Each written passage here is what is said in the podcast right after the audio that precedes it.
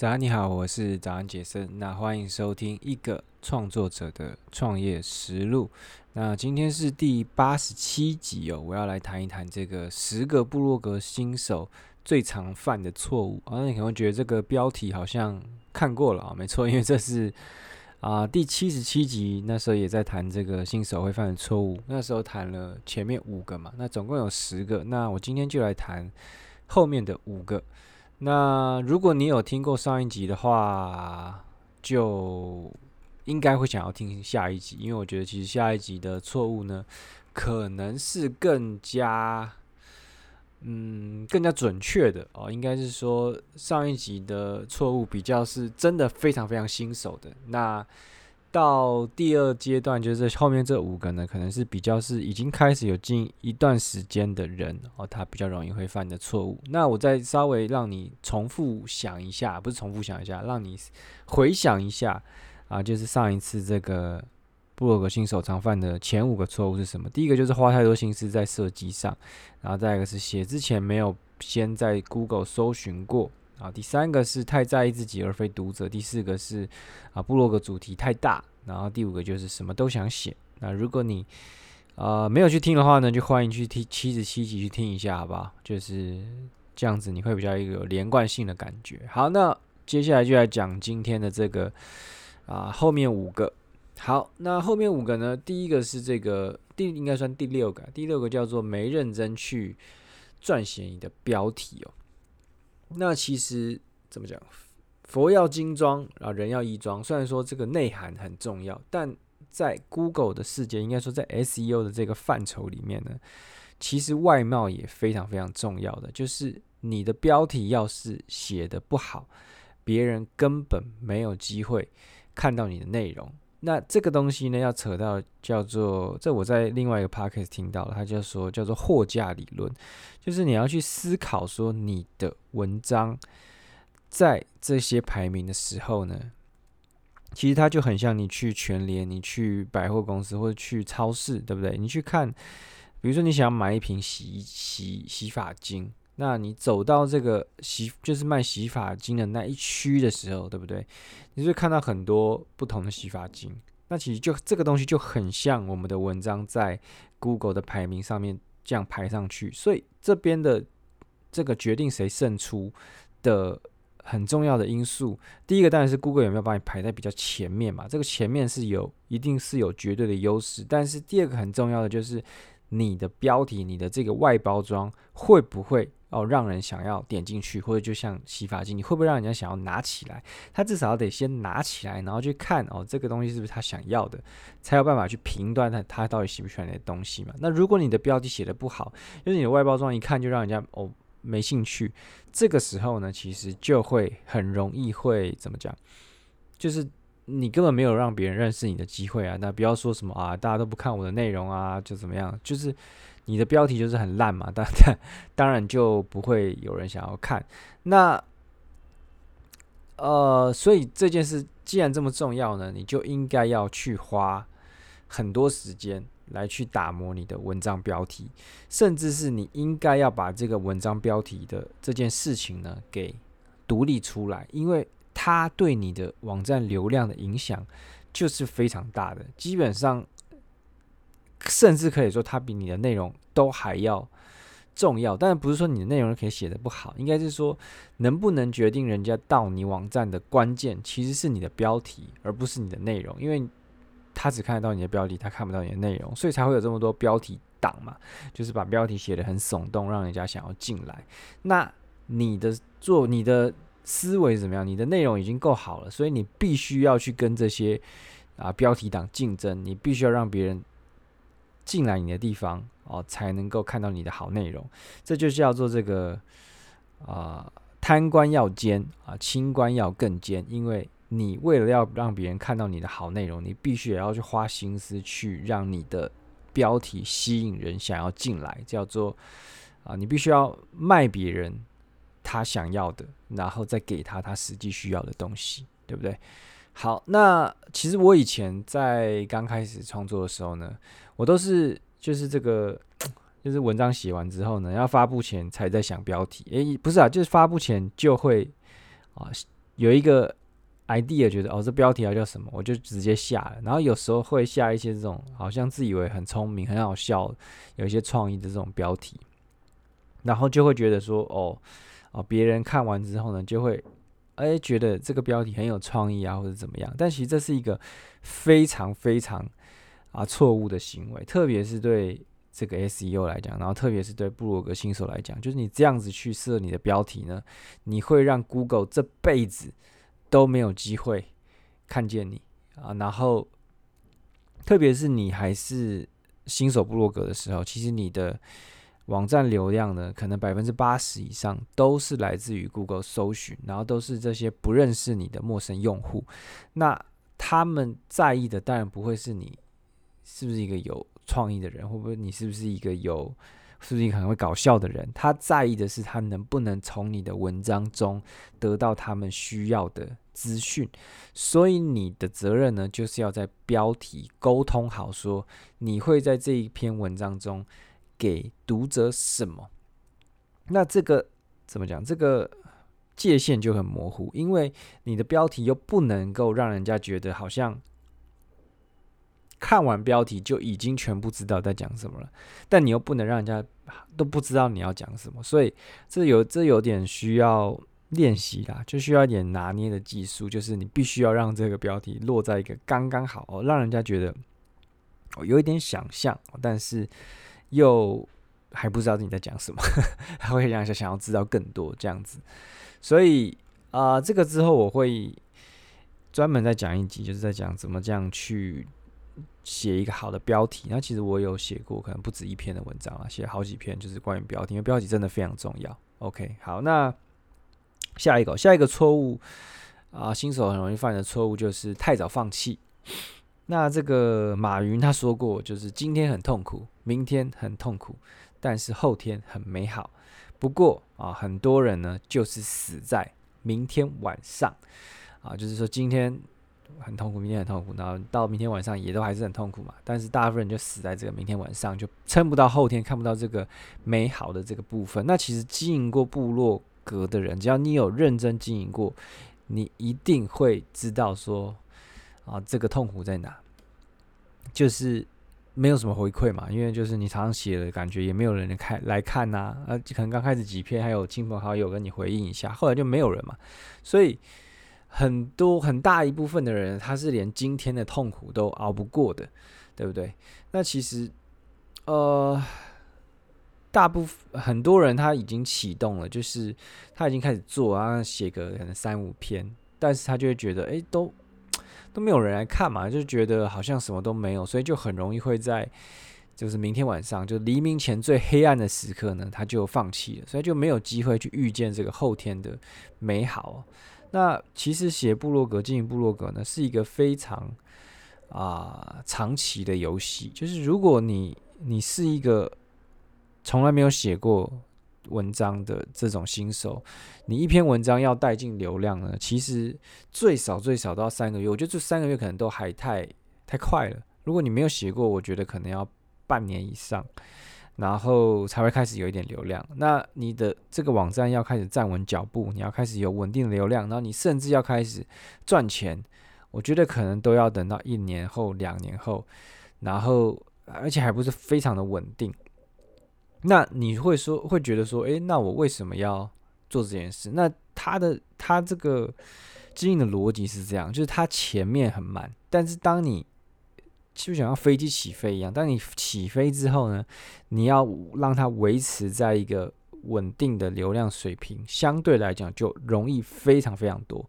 那就是刚开始比较难，你刚开始就比较累，要比较又要用力去冲，但是到一个阶段之后呢，啊，你的这个所有东西就会比较稳定下来了。OK，那但是有一些。特例啦，就是他可能本来在现实世界中就已经很厉害的人，那他进到这个网络世界，他其实只要掌握到一些诀窍呢，啊，很快就会有流量，很快就会红。但是这就是特例。如果你在现实生活中不是一个厉害的人，你不是一个已经家喻户晓的人，或是说你已经啊有一个非常专业、专业到不行的一个知识，那通常你就是要经历过这样的一个黑暗期，就是没有。人屌你的日子。OK，好，那呃，根据国外统计啊，就是平均九十 percent 的这个部落客呢，他会在半年之后放弃。那剩下的这个十 percent 呢，会有，就是另外的这个九 percent 呢，会在一年后再放弃。也就是说，一年半之后呢，超过九十九趴的人都会放弃。也就是说，只要你能够坚持不懈的创作。其实你就非常有可能在这场游戏中胜出，因为大多数的人都会放弃，就是这样。OK，好，那接下来到这个部落格的新手错误的第八个，叫做你没有去快点建立 email 名单。那其实这个这个 email 名单呢，我相信你一定不止听过我讲，你一定听过非常非常多人讲，都在讲说，哇，这 email 名单很重要啊，怎么样，一定要。很很注重它。那老实说我，我也是隔了非常非常多年之后，我才理解到 email 名单很重要。就是我一直一直以来，我也是有在收名单，但是我就是收的非常佛系。那其实我现在也收的非常佛系啊，但是我现在能够理解为什么。email 名单非常非常重要。那为什么你必须要有 email 名单？然后为什么你可能要在一开始的时候就开始做？那呃，因为很多人他其实都会习惯说，把这个名单，把他的粉丝呢，可能导去脸书，或是导去 IG。那其实这样做但没有什么不对，但是因为在这些平台上面呢。你跟你的读者之间，就是隔了一层，就安全之吻哦。这个安全之吻叫做演算法，也就是说，你每一次要接触到这些人的时候呢，你们中间就是隔了一层演算法。那这个演算法它可以决定到你可以接触到多少人。所以，比如说你在脸书粉砖上有两万个粉丝，好了。那它的演算法呢，可能只能让你接触到两千人或是两百人，然后再看这两百人对你的内容的反应，再决定要不要扩散出去。但是当你有 email 名单的时候呢，这些人假设你有一千个啊 email 名单好了，你能够接触到的人呢，我觉得至少超过。九百位以上哦，这就是有一些信可能还是会掉到垃圾信啊，掉到促销信等等，但是相对来讲，他接触到的几率就非常非常高，所以这叫做让你可以继续保有跟啊读者的关系，让你握有主动权，让你想要跟他们讲话，想要跟他们啊，比如说你要卖他们东西，或者你要做什么时候呢？啊，他们保证能够听见。那这个主动权呢？一开始我没有觉得它很重要，应该说一开始我不理解它为什么重要的时候，是因为当时我并没有要卖什么东西，我只是在做利基网站，我只是要人家来点我的联盟行销链接跟去看我的广告，所以那时候我就觉得，诶，我到底要收名单要干嘛？但是呢，如果你是要认真做这个啊网络事业，你要做这个。自媒体创业的话呢，你未来非常非常有机会会去卖啊、比如说你的知识型商品，或是你的什么订阅制的服务，类类似像这样，或是你自己的品牌商品都有可能。那如果你没有一个跟你的读者可以长期培养关系跟培跟接触到他的机会的话呢，你就很难去卖这些东西。然后假设这样在粉专上面，你去贴那种。啊，推销性的东西，通常你的这个触及率都会更差，因为大家就是不喜欢看到你在卖东西嘛。就即便你卖东西是他喜欢的，但他只要感觉到你是在，不是不是他喜欢，他需要的，但他只要感觉到一个人在推销的时候，我们人会有天生的这种阻力，会哦不想要被卖东西，不想要被推销，所以通常这种贴文在社群媒体上面的。这个触及率呢，都会比较差。那而且它可能会越来越差，因为啊、怎么讲？它的这个应该说建立粉专的人已经越来越多了嘛。所有的这个 KOL 啊，所有的品牌都在建立粉专嘛。那它不可能所有的东西都推给都都推出去啊，比如说你有两万个粉丝，那他把两万都推出去，那一个人他上 Facebook 的时候，全部都在看到这些啊，都是商家的资讯，他就不想来了，因为他来这边是想要找他朋友的东西啊，或干嘛，所以他他如果都看到这些东西，他就不想来了。所以我觉得啦，就是演算法一定会越调越差，所以你的触及率就会越来越差，这个是。啊，势在必行的，就是你没办法阻止这件事发生的，所以呢，你就必须要尽早去建立你的 email list，除非你就是打算这辈子就是没有要卖什么东西，你就是你只是要赚这个流量的广告费，然后你要赚一些联盟行销的话，你是联盟行，其实联盟行销，你用 email list 去做，也会比你只是在网站上让别人点好非常非常多。OK，所以这个事情就是越早开始越好了。好。那第九个错误呢，就叫做啊、选错部落格平台。那这一点呢，其实就挺单纯的，其实就是如果你不是选在 WordPress 上去写你的部落格，其实你就是把你的这个网站事业呢啊丢给啊别人去掌握。那其实这是非常多就是新手部落客呢，他会来问我的一些问题，他就说他要在。啊，什么平台上写他他，因为 WordPress 毕竟要花一点钱嘛，他就会觉得他想要先去啊皮克邦啊、方格子啊、Medium 去写。那拿 Medium 来做举例哦，其实它是一个很棒的部落格的平台，因为它的设计什么界面啊，我觉得都很美，然后它也可以让你很专注在文字内容上面。你去看 Medium 内容，它也现在不知道有没有广告啊，就是基本上是没有广告的，所以我觉得。它算是一个零门槛，你想要进去就可以写的。那你就会觉得，为什么我我要去 WordPress？那其实我不知道现在还是不是这样。就是 Medium 它在去年有一段时间呢，它突然变成说，